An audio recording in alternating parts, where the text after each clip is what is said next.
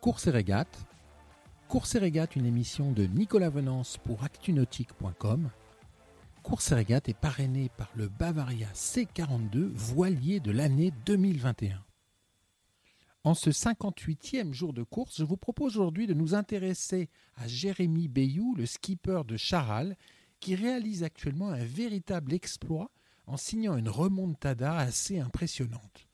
Ce matin, Jérémy pointe ainsi en 18e position à 2700 milles nautiques derrière le leader Yannick Bestaven et juste derrière Arnaud Boissière sur la Micaline. Reparti des Sables d'Olonne avec 10 jours de retard sur le reste du peloton, soit 3100 milles nautiques du fait de toute une série d'avaries intervenues sur Charal dans les trois premiers jours de course, Jérémy a su relever le challenge de se relancer, d'y croire et de foncer de faire sa course dans la course. Un choix qui était le bon car Jérémy, un mois plus tard, se positionne en milieu de peloton, ce qui n'était pas gagné d'avance.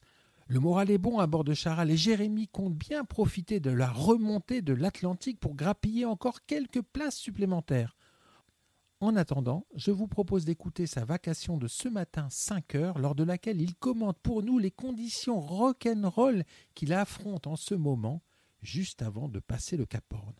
Ah, salut à tous à bord de Charal. Donc euh, voilà, ça fait euh, trois jours là qu'on est dans les conditions euh, bah, bien musclées.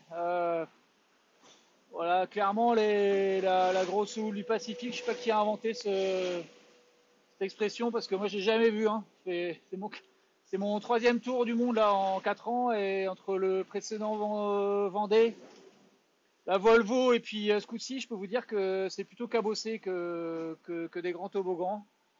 Euh, voilà, donc trois jours, euh, trois jours un peu pénibles avec du vent qui, descend pas sous qui descend pas sous 30 nœuds, entre 30 et 50 nœuds. on voit bien là toute la zone rouge en fait. Bah, à l'avance avec notre petit groupe là, Micaline, Charal, Medelia et, la Fabrique. Et surtout avec une mer bah, une mer qui est vraiment euh, qui est vraiment assez terrible. Il y a de la houle mais surtout il y a de la mer qui est dans tous les sens et qui, balade le bateau un peu euh, de droite de gauche donc c'est compliqué d'avancer d'avancer vite euh, parce qu'on vient planter dans la vague de devant. Et puis c'est compliqué de manœuvrer aussi. là tout à l'heure j'ai dû empanner dans dans 35 nœuds, bah, toute la préparation du bateau vent arrière avant de lancer le jibe, c'est c'est rock'n'roll. Donc euh, voilà, ça, là ça commence à être un peu, un peu fatigant. Euh, j'espère que les conditions vont s'améliorer là d'ici une trentaine d'heures et qu'on pourra un peu se reposer, remettre un petit peu de toile et, essayer de progresser un peu vers le Cap Horn. Je pense que ça serait, ça serait pas volé. Voilà. Euh, pour l'instant, pour l'instant tout tient. Donc c'est principal. Allez, on croise les droits pour que, pour ça, pour ça s'améliore, pour que les conditions soient un peu plus praticables. Cette émission est accessible à tout moment sur la chaîne YouTube d'ActuNautique, mais aussi en podcast sur Spotify, Deezer, Apple, Google, Acast et SoundCloud.